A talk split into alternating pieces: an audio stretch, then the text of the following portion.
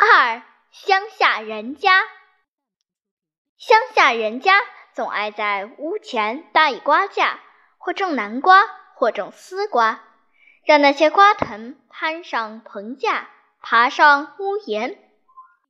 当花儿落了的时候，藤上便结出了青的、红的瓜，它们一个个挂在房前，衬着那长长的藤。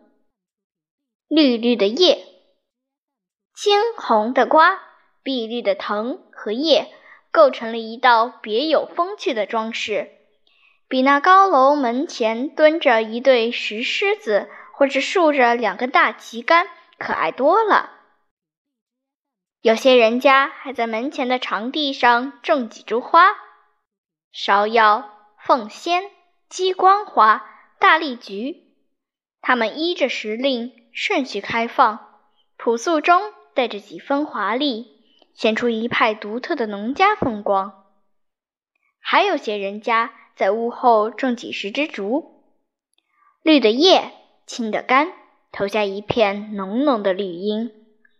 几场春雨过后，到那里走走，你常常会看见许多鲜嫩的笋，成群的从土里探出头来。鸡。乡下人家照例总要养几只的。从他们的房前、屋后走过，你肯定会瞧见一只只母鸡率领一群小鸡在竹林中觅食，或是瞧见耸着尾巴的雄鸡在场地上大踏步地走来走去。他们的屋后倘若有一条小河，那么在石桥旁边，在绿树荫下。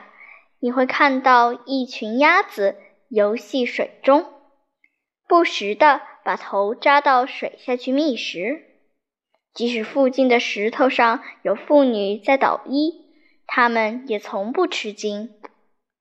若是在夏天的傍晚出去散步，你常常会瞧见乡下人家吃晚饭的情景。他们把桌椅饭菜搬到门前，天高地阔地吃起来。天边的红霞，向晚的微风，头上飞过归巢的鸟儿，都是他们的好友。他们和乡下人家一起绘成了一幅自然和谐的田园风景画。秋天到了，纺织娘寄住在他们屋前的瓜架上。月明人静的夜里，他们便唱起歌来：吱吱。吱吱啊，吱吱吱吱啊，那歌声真好听，赛过催眠曲，让那些辛苦一天的人们甜甜蜜蜜的进入梦乡。乡下人家不论什么时候，不论什么季节，都有一道独特迷人的风景。